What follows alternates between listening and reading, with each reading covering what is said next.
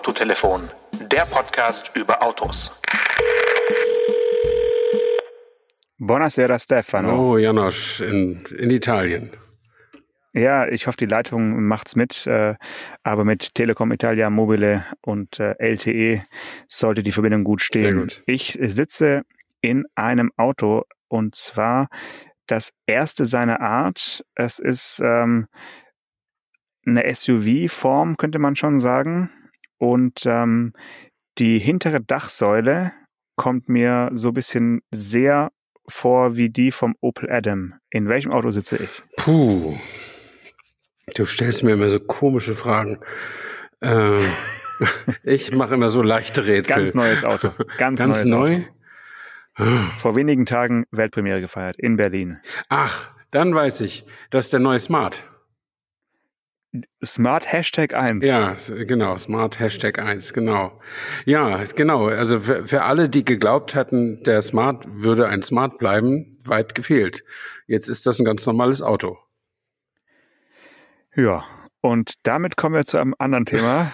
ähm, wir können heute darüber reden, über meine äh, Fahreindrücke und über meine Erlebnisse in Frankfurt, weil ich war nach längerer Zeit mal wieder bei äh, Mercedes-Benz äh, zu Gast auf einer Fahrveranstaltung, auf einer internationalen. Und die äh, fand also nicht in New York oder so statt, sondern in äh, Manhattan, äh, wirklich mittendrin mit Blick auf die, auf die Skyline. Und das war, ja, urbaner geht es kaum. Hm. Und ich bin, wie du gerade im Vorgespräch gesagt hast, das nächste Taxi gefahren von Mercedes-Benz, den E EQE. Ja, da bin ich mal gespannt, wann die Preise dann so weit sind, dass auch Taxiunternehmer dieses Auto kaufen, weil von der Reichweite her, so in der Stadt rumzu brummen, kann man ja nicht mehr sagen, rumzusäuseln, da wird's ja funktionieren, oder? Ja, ähm, es gibt aber, und jetzt kommt das große Aber, kein Taxipaket mehr von Ah. Mercedes für dieses Auto. Damit äh, wenden sie sich also ab von den ganzen Taxlern. Mhm. Dazu sei nochmal unsere Taxler-Folge äh, ans Herz gelegt, allen Hörerinnen und Hörern, die sie nicht gehört haben. Ähm, ja, die E-Klasse, die es ja noch mit Taxipaket Mhm. gibt, soweit ich weiß, äh, ist also allein auf weiter Flur. Und den EQE muss man sich, wenn überhaupt, dann selber als Taxi umbauen. Diese ganzen äh, ab Werk äh, eingebauten Gerätchen, die äh, gibt's da nicht mehr. Das ist natürlich, ja, weiß nicht, ob sich da jetzt Leute ärgern. Also falls uns ein Taxifahrer hört, wäre so ein Auto überhaupt eine äh, Alternative zu einer E-Klasse? Ich würde ja sagen schon, weil wenn man mal in Amsterdam Schiphol angekommen Mhm. ist am Flughafen, wird man da ja von einer Tesla-Taxi-Armada äh, Mhm. begrüßt. Und wenn das da funktioniert, warum sollte nicht auch ein EQE als Taxi funktionieren? Ja, es kommt drauf an, ähm, da ist dann wieder, kommt dann wieder die Reichweite ins Spiel. Es kommt drauf an, wie viel Schichten so ein Taxi am Tag machen muss. Also ich kenne Berliner Taxiunternehmen, die quasi rund um die Uhr fahren, mit drei Fahrern dann halt. Äh, und da steht das Auto nur still, wenn es an der Tankstelle ist und Diesel neu, neu äh, reinläuft. Und das kannst du mit dem Elektroauto natürlich auf diese Weise äh, nicht, nicht machen. Zumindest musst du ja mal realistischerweise äh, 30 bis 60 Minuten einkalkulieren, wenn die Akkus leer sind, um die wieder zu füllen, wenn du eine Schnellladestation findest, die dann auch noch frei ist. Ähm, insofern wird das vielleicht nur gehen bei Leuten, die sich das leisten können, ihr Taxi nur maximal zwölf Stunden am Tag laufen zu lassen und dann äh, es schlafen zu legen und an die Steckdose zu tun. Weiß nicht, ob das, äh, ob das aber dann so zusammenpasst mit so einem sehr hohen Einstandspreis, den das Auto ja nun auch wieder hat. Ja, wollen äh, vielleicht mal nennen zur, äh, zum Appetit machen oder zur Abschreckung, je nachdem. Also es geht jetzt mal los.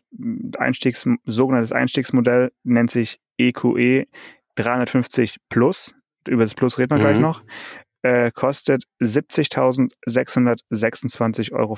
Mhm. Und Mercedes äh, auf der Website ähm, wirbt ja momentan mit einem anderen Einstiegspreis. Das ist aber die Edition One, also die, die Ja. Erstauflage sozusagen.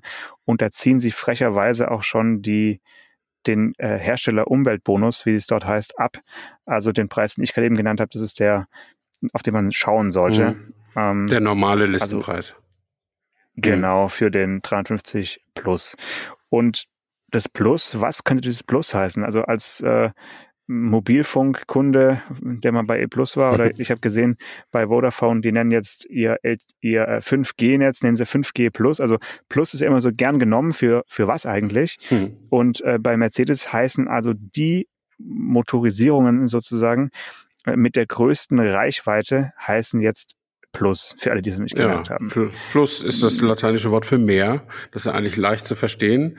Die Frage ist immer nur, was jetzt mehr ist und warum man das nicht, also warum man das nicht auch ohne Plus schaffen kann. Äh, ja.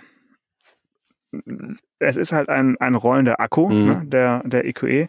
Er hat zwar weniger Batteriemodule als der EQS, weil er einfach äh, einen bisschen kürzeren Radstand mhm. hat. Sonst äh, hat er die gleiche technische Grundlage sozusagen. Also dieses, äh, ja, Prinzip der äh, vierrädrigen äh, Batterie, auf die dann die Karosserie mhm. aufgesetzt wird. Und der ähm, 53 Plus ist also die Variante mit Heckantrieb, Hinterradantrieb. Das heißt, ähm, nur ein Elektromotor und dann ist halt die nutzbare Kapazität von ähm, bisschen mehr als 90 Kilowattstunden natürlich schon ganz schön viel, was dann für ähm, 567 bis 654 Kilometer Reichweite nach WLTP reicht. Mhm. Und da hast du ja schon gesagt, könnten Taxifahrer schon auch mal zumindest eine Schicht vielleicht durchkommen. Wenn sie dann nicht den Auftrag bekommen, äh, fahr mich doch von Frankfurt mal nach Hamburg, was ja auch manchmal drin ist, ja. so ein Überraschungsauftrag. Und was machst du dann? Sagst du, ähm, ja, dann müssen wir aber noch zwei Ladestops einlegen und ähm, also, hm, was meinst du? Ja, das machen sie wahrscheinlich nicht. Ich glaube schon, aber das in, in, in, in Großstädten wie Berlin, äh, wo man ja schon vom Flughafen auch mal 50 Kilometer ans Ziel fahren kann und dann fährt man in der Regel ja leer zurück, wenn man nicht gerade irgendwo einen neuen Auftrag kriegt. Also, dass man in einer Schicht 600 Kilometer weit kommt, möchte ich mal bezweifeln, aber an einem Tag oder in, 12, 15 Stunden, wenn das Taxi so viel läuft, das kann schon sein. Also die haben ja nicht umsonst irgendwie schon nach ein paar Jahren 400.000 Kilometer auf der Uhr, diese Autos. Ähm, und das ist dann wirklich ein Rechenexempel. Ich würde sagen, je teurer meine, meine Flotte ist, es gibt ja auch Taxiunternehmen, die S-Klasse fahren, kriegen ja auch nicht mehr Geld vom Kunden. Ähm, je teurer die Flotte ist, desto regelmäßiger muss sie in Bewegung sein, sonst, sonst bringt das ja nichts. Ja, ja. Also ich bin den äh, rund um Frankfurt ähm, gefahren mit einem Durchschnittsverbrauch von 21 Kilowattstunden. Das ähm, ja. lässt sich bestimmt auch noch ein bisschen drücken, aber nicht so arg viel. Also etwas so um den Dreh wird, wird man schon verbrauchen. Mhm. Das äh, ja ist natürlich für eine stattliche Limousine jetzt kein schlechter Wert, aber was mich am meisten begeistert hat, kann ich schon fast sagen, ist ähm, die wirklich gut gelungene Ruhe an Bord. Mhm. Also die haben da schon, wie sagt man so schön, NVH, Noise, Vibration und Harshness, mhm. also Geräusch, Vibration und Rauigkeit. äh, da haben sie schon sehr, sehr viel getan und hörbar mehr getan als ein anderes Auto, mit dem ich momentan viel gefahren bin, und zwar der Audi Q4 e-tron mhm. äh, Sportback. Das waren wirklich, also ich will jetzt nicht böse sein gegenüber Ingolstadt, aber das waren schon fast zwei Klassen drüber. Äh, diese, die Geräusch, de, also ja, die Geräuschabdeckung, muss man sagen. Mhm. Ne? Die haben halt da mehr Schichten äh, und mehr Elastomere, die äh, irgendwie die Antriebe von der Karosserie äh, entkoppeln, eingebaut. Also man hört es wirklich und das ist natürlich schon luxuriös, muss man sagen. Mhm. Ja, aber da muss man dann auch wirklich sagen, es ist halt ein Mercedes, ne? Also und also ja gut, ist anders ein Audi. Also ja, also das darf man halt nicht sagen, ne? Aber wenn also wenn ist, wenn ein Mercedes damit nicht, tust du jetzt Audi keinen Gefallen. Nee, aber wenn ein Mercedes nicht der geschmeidigste von allen ist, dann läuft da irgendwas schief auf dieser Welt. Also insofern, dass da eine Klasse Unterschied ist, äh, gerade wo ja auch noch eine Fahrzeugklasse eigentlich auch Unterschied ist zwischen EQE e und, und Q4, ähm, das kann man schon verstehen. Und wenn du das jetzt als zwei Klassen Unterschied empfunden hast, ja, dann. Ich habe gesagt, fast ja, schon zwei dann, Klassen. Dann ist das, äh, dann ist das halt der der sportlichen Attitüde geschuldet, die Audi auch so gerne vor sich her trägt. Und Mercedes wird ja im Zweifel dann doch immer auf Komfort entscheiden. Ja, wobei sie, glaube ich, mit dem EQE e mal wieder versucht haben, auch so ein bisschen Sportlichkeit äh, irgendwie groß zu schreiben. Also ähm, Im Design ja, ich, oder, oder beim, bei den Fahreigenschaften auch? Ja, auch so beim, auch so beim Fahren. Also äh, ich konnte mich jetzt halt nicht selbst fahren, weil also man war immer allein im Auto. Ich, mhm. ich konnte also nicht hinten mitfahren und weiß jetzt nicht, wie, wie ruhig es hinten ist äh, auf, dem, auf dem Mitfahrerplatz. Aber also es ist schon ein Auto, was man, was man gerne fährt und es ist keine, keine Sänfte, die irgendwie so dahin äh, gleitet. Das würde ich jetzt nicht behaupten. Mhm. Also es ist schon äh, auch gerade so die, die, dynamische Route, die ich, die ich da gefahren bin, so ganz äh, klassisch da im, im Taunus. Plötzlich lag da wieder Schnee. Also es war wirklich absurd irgendwie an dem Tag. Das war ein, ein Wechselbad der Gefühle von Sonne und Schnee und überhaupt und äh, Starkwind. Ähm, ja, also es ist jetzt nicht so super weich abgestimmt, dass man sagt, äh, das ist jetzt irgendwie in, in, in Watte gepackt. Das ist es nicht. Nee, aber es ist doch, ich meine, alle Mercedes-Modelle, die ich bislang gefahren bin, zeichnen sich einfach durch ein Plus, um das mal zu sagen, durch ein Plus an Gediegenheit aus. Also im Zweifel noch ein Tick leiser als die anderen, im Zweifel noch ein bisschen komfortabler als die anderen, im Zweifel auch nicht ganz so direkt wie die anderen, obwohl man natürlich auch mit Mercedes, ich kann mich erinnern, so eine legendäre Demofahrt von Jürgen Hubbard mal, der hat für irgendein Automagazin, ich glaube fürs Fernsehen sogar, mal so eine E-Klasse so richtig hart, hart gepusht auf der Landstraße oder auf eine Teststrecke, um zu beweisen, dass ja auch Mercedes sportlich sportliche Abstimmung machen könne. Ähm, und trotzdem glaubt man es irgendwie immer nicht so richtig, auch wenn die hundertmal Formel 1 Weltmeister werden und so. Irgendwie niemand würde sagen, ich hole mir jetzt mal ein sportliches Auto und kaufe mir eine E-Klasse oder ein EQE, hm. oder? Hm. Hm. Ja, vielleicht bis jetzt nicht, aber also man, was man halt merkt, ist, dass irgendwie Tesla so immer wie so ein Elefant im, mit im Raum steht. Mhm.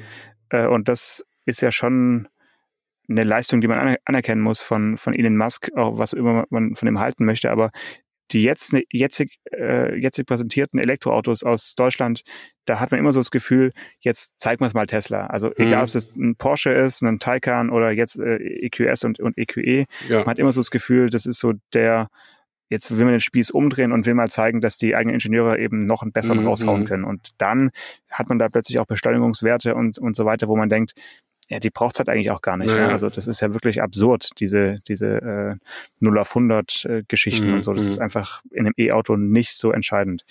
Ähm, deswegen, ja, lass uns noch kurz übers, übers Interieur sprechen. Du hast ja gesagt, ähm, du hast ihn ja von innen angeschaut. Ähm, da muss man dazu sagen, es gibt dieses Auto auch mit dem MBUX Hyperscreen, mhm. also mit diesem Riesen riesigen ja. äh, Glas von, von äh, von rechts nach links reichenden Glas, hinter den, denen dann drei verschieden große äh, Bildschirme versteckt sind, mehr oder weniger. Aber das Ding, ich gucke mal kurz in die Preisliste, damit wir äh, hier noch den aktuellen Preis haben, äh, kostet einen Aufpreis von 8.500 Euro. Das muss man natürlich wollen. Das ist dann auch wieder Mercedes. ja, und in der Preisliste steht auch aktuell nur eingeschränkt verfügbar. Mhm. Bitte sprechen Sie hinsichtlich der Verfügbarkeit mit, an, mit Stefan, an, mit Ihrem Verkäufer, steht hier. Ja. Das heißt auf Deutsch äh, wahrscheinlich Chipmangel ja, oder was auch immer für Liefer Lieferschwierigkeiten. Schön umschrieben. Und tatsächlich haben Sie die Testwagen, die wir gefahren sind, äh, diese 53 äh, Plus Autos ohne Hyperscreen dahingestellt, ja. so dass wir auf das Interieur geschaut haben, dass du auch von unserer gemeinsamen schönen Ausfahrt mit der S-Klasse mhm. kennst. Mhm. Ist ja auch nicht ganz wenig. Nee. Also dieser so. riesengroße ja. Zentralbildschirm, der da so schräg drin steht und äh, das ganz normale digitale Cockpit äh, vor dem Lenkrad. Mhm. Und da schaust du also drauf und äh, man fragt sich, was genau beim Hyperscreen jetzt eben noch anders sein sollte. Da hat eben dann der Beifahrer noch seinen eigenen Bildschirm und kann da noch weiterspielen und der zentrale Bildschirm ist, glaube ich, noch einen Ticken äh, breiter und größer. Äh, aber es war auch schon so wieder sehr, sehr, sehr viel Anzeige, weil dazu kommt ja noch für die Beifahrer unsichtbar ein Head-Up-Display, was ja. auch einen enormen Projektions, äh, eine Produktionsgröße hat. Mhm. Also das erschlägt dich natürlich mit Informationen. Ja. Also da muss es im, im Dashboard selbst, im Armaturenbrett, da muss es ganz schön warm sein in dem, in diesen Autos mit diesen da, riesen da Bildschirmen. Wird's, da wird es auf jeden Fall nicht ganz kalt mhm. sein, das stimmt. Ja. Ähm, meinst du eigentlich, dass dieser, äh, du hast ja gesagt, viele beziehen sich jetzt auf Tesla und wollen auf keinen Fall schwächer oder irgendwie schlechter ja. dastehen. Ähm, und meinst du, dass die sich vielleicht bei diesem riesen Bildschirm, das ist ja, also Mercedes hat das jetzt gebracht, oder würde es bringen können, wenn es genug Chips gäbe, haben es ausentwickelt zumindest mal. Und ich weiß nicht, irgendeine andere Firma hat das auch schon. Und meinst du, die haben sich damit auf auf Byton bezogen. Die, die waren ja die ersten, die das gemacht haben, aber das Auto ist ja nie was geworden. Dieses chinesische Elektroauto, weißt du? Das haben sie doch vor, weiß nicht, vier, fünf Jahren in Las Vegas mal gezeigt und gesagt, mhm, das machen wir jetzt. Mich, ja. Und ja. das war auch, da war ein, ein, Bildschirm drin, der war so breit wie das Auto. Also vom, vom linken Spiegel bis zum rechten Spiegel äh, ging ja. das. Und äh, ein irres Ding. Und das habe ich noch zweimal gesehen. Dann war es bei irgendeiner IAA oder sowas stand es noch. Und aber naja, inzwischen glaube ich, hat sich die Marke komplett verabschiedet, ohne je gestartet zu sein. Ähm, und jetzt ärgert sich vielleicht mancher von den Etablierten, dass sie da äh, auch was gemacht haben, was die Chinesen machen und hätten es jetzt gar nicht, wäre jetzt gar nicht nötig gewesen. Nee, ich glaube, das ist äh, vielleicht ein durch China bedingter Trend, dass man einfach riesige äh, OLED und, und äh, Displays da ins Auto bringt. Das wird, glaube ich, auch von den Kunden eben nachgefragt. Mhm. Deswegen wird's gemacht. Ähm, beim Hyperscreen ist ja so, dass du 12,3, 17,7 und 12,3, also wirklich drei Displays äh, hast, die, wenn sie auch an sind, ja, siehst du auch, dass eben nicht das ganze, die ganze Glasfläche ein Display ist, was ja, glaube ich, bei mhm. beiden so war. Ne? Da war ja ein Streifen von rechts nach links, ja. der dann äh, aber eben nicht noch designt war, sondern es war wirklich ein, ein Breitbandbildschirm. Und ähm, ich denke schon, dass sie damit ja sicherlich die, die chinesische Kundschaft ansprechen wollen, auf jeden Fall. Äh, zumal sie jetzt auch betont haben, dass sie jetzt endlich dem Beifahrer auch gestatten, äh, Videos zu streamen und zu gucken mhm. während der Fahrt auf dessen Display. Und sobald du aber als Fahrer da so rüber äugst, mhm. ja, ich meine, ich habe sofort an dich gedacht. äh, so, so, sobald es länger als irgendwie drei Sekunden stattfindet, geht er aus und dann kommt äh, eine Meldung und irgendwie nicht während der Fahrt gucken. Also du wirst natürlich von dem Auto ja. komplett beobachtet äh, und was deine Augen machen, wo du hinschaust, mhm. weiß das Auto besser als du selbst wahrscheinlich. Und ähm, ja, auch während der Fahrt kann der Beifahrer, äh, also stört dich nicht mehr mhm. beim Fahren. Du musst nicht mehr unterhalten, sondern der kann da seine Serien gucken und du ja. kannst dich aufs Fahren konzentrieren. Ich hatte vor Jahren, ich glaube, jetzt kann ich das auch nicht mal öffentlich erzählen, vor Jahren hatte ich mal so ein Abt Audi als Testauto. Ich glaube, so ein RS6 ja. und dann nochmal mit Doppelplus, so, ne? Und da war auch ein Fernseher drin. Also Fernsehempfang. Ähm, und ich habe das natürlich ausprobiert, habe Fernseher eingeschaltet und bin losgefahren. Und dann bin ich so die, durch die Stadt gegondelt und immer lief da irgendwas und so. Und dann bin ich raus auf die Autobahn und das lief und lief und lief. Und dann habe ich gedacht, jetzt muss ich das mal irgendwann ausschalten, ja. Und dann habe ich mal, da war damals mal die Autobahn, der, der südliche Ring, wo ich wohne, der Berliner Ring, ähm, der war damals noch unbeschränkt an der Stelle. Und da kommt man immer, also ich habe das Auto dann auf 280 gebracht und weiter lief irgendwas von RTL unter uns oder, oder was hm. weiß ich, ne. Hm. Und dann habe ich da angerufen und habe gesagt, äh, das ist ja irgendwie ein bisschen komisch, dass die, dass der Bildschirm sich nicht ausschaltet. Und dann haben sie so rumgedruckst und also offensichtlich ist es so, dass die Testfahrer das ganz gerne haben, mal äh, das Fernsehen laufen zu lassen oder sowas. Und das haben sie dann wohl vergessen für die für die Presseausleihe irgendwie Wieder zu deaktivieren. Zu deaktivieren ja. die, Und das fand ich ja schon ein bisschen sehr sportlich, muss ich sagen. Denn es ist wirklich so, du guckst auf Sachen, die sich bewegen, guckt der Mensch. Auch wenn er weiß, dass er nicht soll oder dass es ihn eigentlich gar nicht interessiert oder sowas. Und äh, das ist, also kann man wirklich nur hoffen, dass sie in der Testwagenabteilung von Abt inzwischen ein bisschen vernünftiger sind und äh, dass alle sich auch daran halten, weil sonst irgendwann passieren nachweislich Unfälle mit, mit sowas und dann musst du es halt ganz rausnehmen. Was, was hilft? Mhm. Es ist ja auch mhm. eigentlich so das Letzte, was man braucht, ne? Fernsehen im Auto. Ja, gut. Als Fahrer, ja, äh, in den USA ist es ja wirklich weit verbreitet. Äh, auf den langen Highway-Strecken und so wird, glaube ich, schon seit Jahren sehr, sehr viel Fernsehen geschaut. Das ist, glaube ich, hm. so wie bei uns Radio. Das ist einfach hm. nichts Außergewöhnliches. Ja gut, bei uns wird jetzt wahrscheinlich nicht viel äh, lineares Radio empfangen, sondern gucken die Leute halt ihre Netflix-Serien weiter und ja, ähm, ja. das wird einfach alles reingestreamt. Aber als Fahrer ist es ja auch nicht uninteressant, weil wenn du eben dann eine Ladepause hast, ist ja auch schön, wenn du jetzt gerade dein, dein Laptop mal nicht brauchst und irgendwie äh, bisschen gucken mhm. kannst. Aber ähm, die laden ja so schnell, die Autos. Äh, wenn du die teuren schneller da anfährst, dann lohnt sich eigentlich auch nicht, irgendwas anzuschauen. Nee, also, äh, beim, beim EQE ist jetzt ein 170 kW äh, kann der Ladeleistung maximal. Also wenn es die, wenn es die Ladesäule Mhm. hergibt und wenn alle äh, anderen pa Parameter auch stimmen, also Temperatur vor allem, weil wir wissen ja alle, bei ungefähr 20 Grad äh, lädt die Batterie am, am besten Ja. und dann geht's auch am schnellsten. Ähm, die wird dann entsprechend vorbereitet natürlich, äh, wenn du deinen Ladestopp eingepflegt hast in, in das Navigationssystem. Das heißt, sie wird entweder gekühlt oder meistens eher erwärmt, Mhm. damit sie dann warm geladen wird. Also das ist schon alles ganz nett. Und ähm, natürlich versucht jetzt Mercedes auch immer mehr äh, die Kunden im eigenen Ladekosmos sozusagen zu halten. Also es gibt dann eben so eine äh, Mercedes-Ladekarte oder eben nicht nur mit, mit der Karte, sondern eben, dass das Auto auch erkannt wird von der Ladesäule, wenn, wenn die sich eben verstehen, die Infrastruktur Mhm. und das Auto. Und dann äh, wirst du eben jetzt künftig auch verschiedene Tarife wählen können, also so für Vielfahrer, mittelmäßig und für wenig Fahrer. Also es klingt immer alles ganz einleuchtend, aber wenn ich mir vorstelle, dass ich dann in ein paar äh, Monaten von 30 Herstellern die verschiedenen äh, Ladetarife auch noch lernen muss, dann ist es wie so ein Handyberater. Mhm. Also das ist wirklich, äh, it's complicated, sage ich mal. Mhm, mhm, ja. Ich habe übrigens in, in Vorbereitung auf diese Sendung, ich habe tatsächlich ein paar Minuten Vorbereitung investiert. Ähm, ich habe mal geguckt in die aktuellen KBA-Zahlen natürlich. Wie liegt denn jetzt Mercedes mit seinen Elektroautos? Also der EQE ist ja nicht der erste. Die haben ja EQS und EQA und EQB, glaube ich auch schon. Ja. Und die findest du nicht. EQC nicht Ja, zu vergessen, genau. der, der, erste, Ja, der, der erste, neueren Generation. Ähm, die findest du nicht in der, in der Statistik. Ähm, Nee. Die beruhen offensichtlich alle noch auf diesen alten Plattformen. Kann das sein? Und deshalb. Äh, nein, Oder- oder- nee, nee, nee, nee.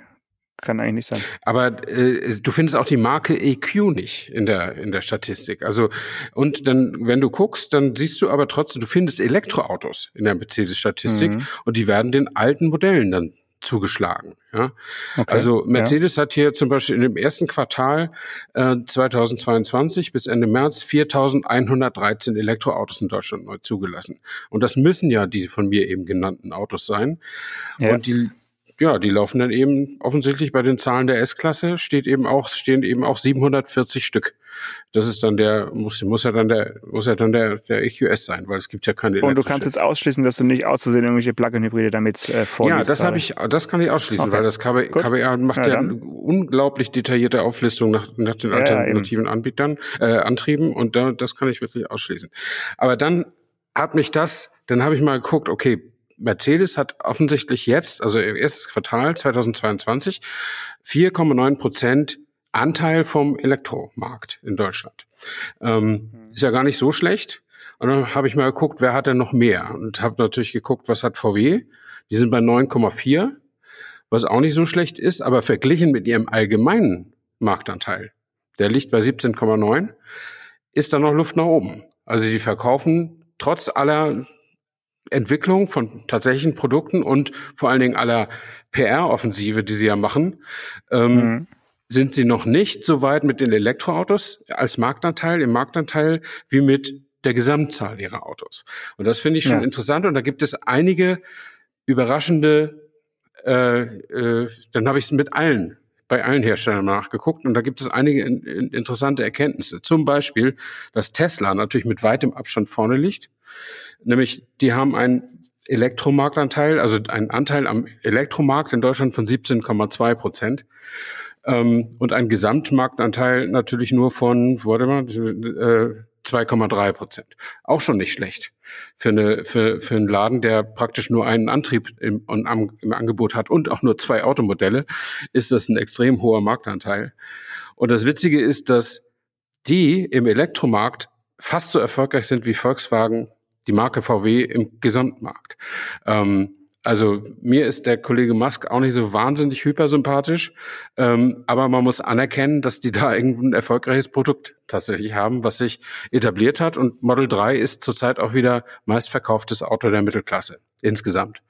Ähm, Mhm. Das ist schon, Mhm. also Hut ab, muss man sagen. Und ich will jetzt nicht alles vorlesen, aber ich will noch mal einen äh, ganz interessanten, eins habe ich noch gefunden. Also bei Audi und BMW hält sich das so etwa die Waage. Die haben äh, Marktanteile von um acht Prozent insgesamt und im Elektromarkt sind sie so gut über sechs Prozent. Also nähert sich so an. Ähm, Und dann ist mir wieder die Tragödie Jaguar aufgefallen. Ah, ja, ja, ja. Elektromarktanteil null. Jetzt kommt der Downer. Elektromarktanteil 0,1 Prozent. Die waren mit diesem iPace, iPace, wirklich ein bisschen ja. früh dran, offensichtlich. Aber wo man immer sagt, also Tesla war ja auch auf seine Weise früh dran und die haben irgendwie sind da voll durchgestartet. Ähm, allerdings hat Jaguar auch nur einen insgesamt Marktanteil von 0,1 Prozent in Deutschland. Also insofern hält sich das die Waage. Auch auch die Waage hält sich das bei Porsche. Äh, 1,2 in beiden Märkten, sowohl Gesamt als auch Elektro.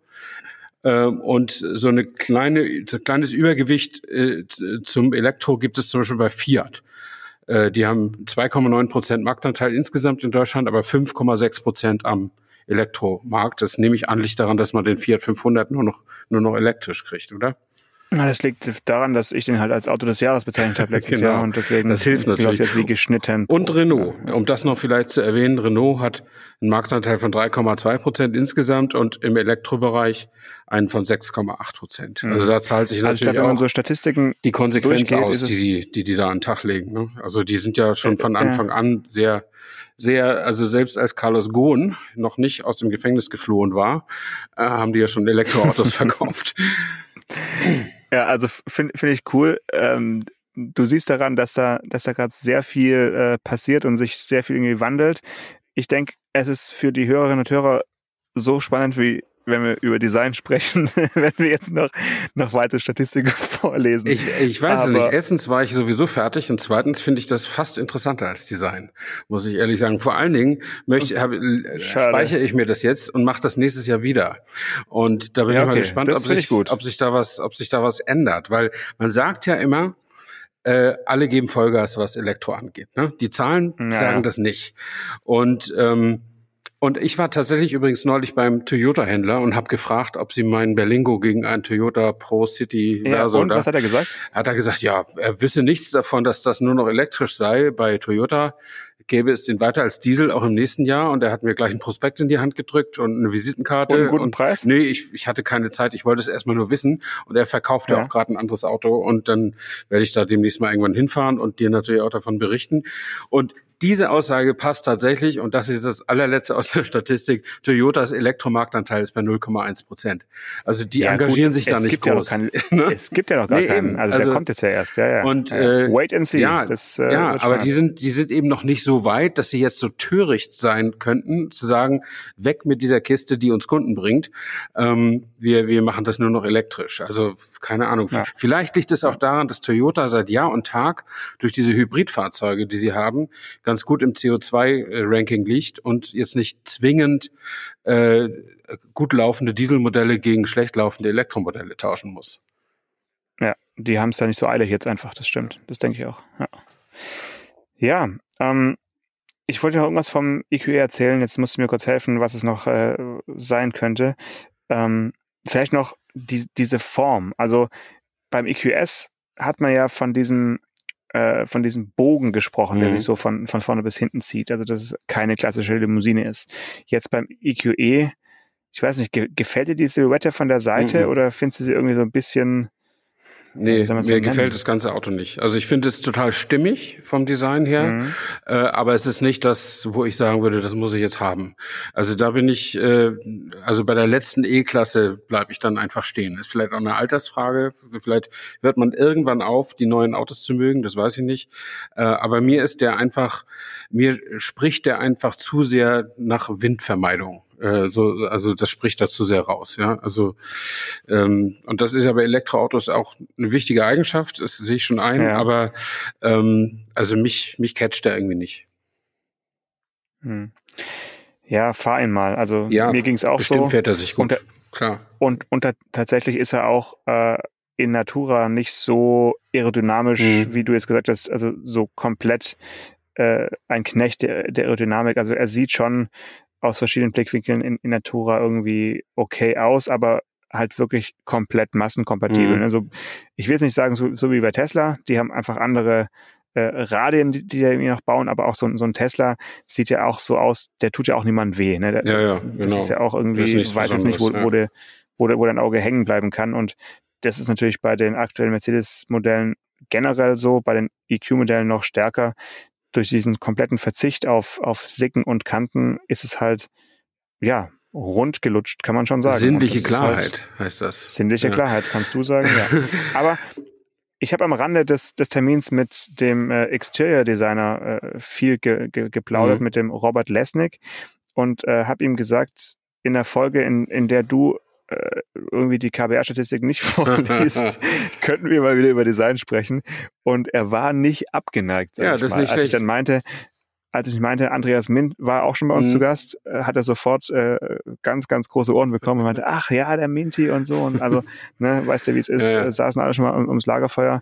Also ich glaube, das, das können wir mal mit äh, konfrontieren, was eigentlich mit den Elektroautos und dem Design da los ist, ob wir da in Zukunft so eine Gleichschaltung erleben, weil halt im Windkanal dann doch die gleichen Formen die, die beste Sprache mhm. sprechen. Das kann ja schon sein, ja. dass die einfach dann alle ähnlich aussehen. Ja. Und ich bereite dazu eine Excel-Tabelle vor über den Verkaufserfolg der schönsten Autos. Ja, und noch von CW-Werten. Genau. Äh, nee, das ist, äh, das ist eine, eine super Idee. Äh, wir haben auch länger keinen Gast gehabt, den können wir, können wir gerne einladen, wenn er, wenn er dazu Lust hat.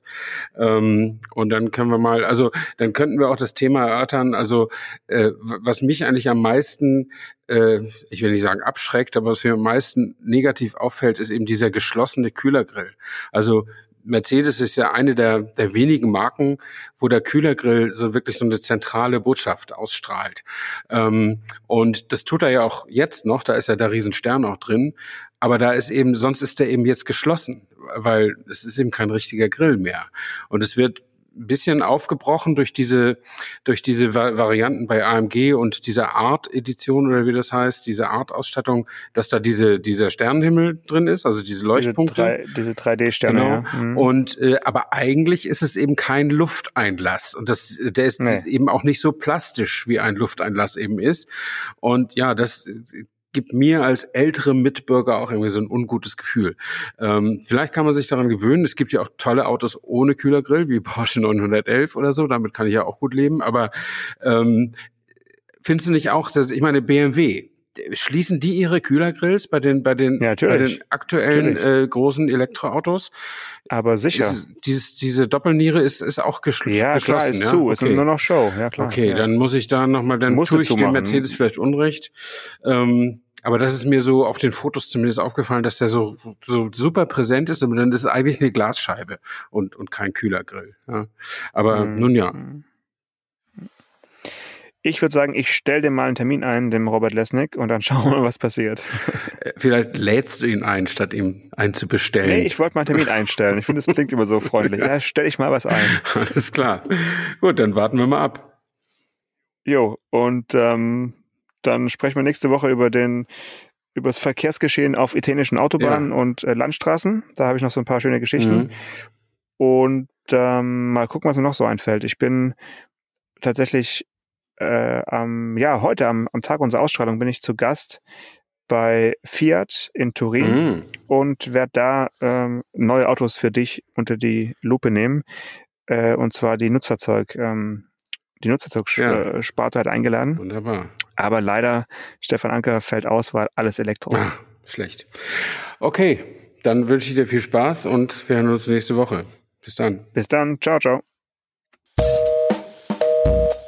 Autotelefon, der Podcast über Autos. Mit Stefan Anker und Paul Janosch Ersing.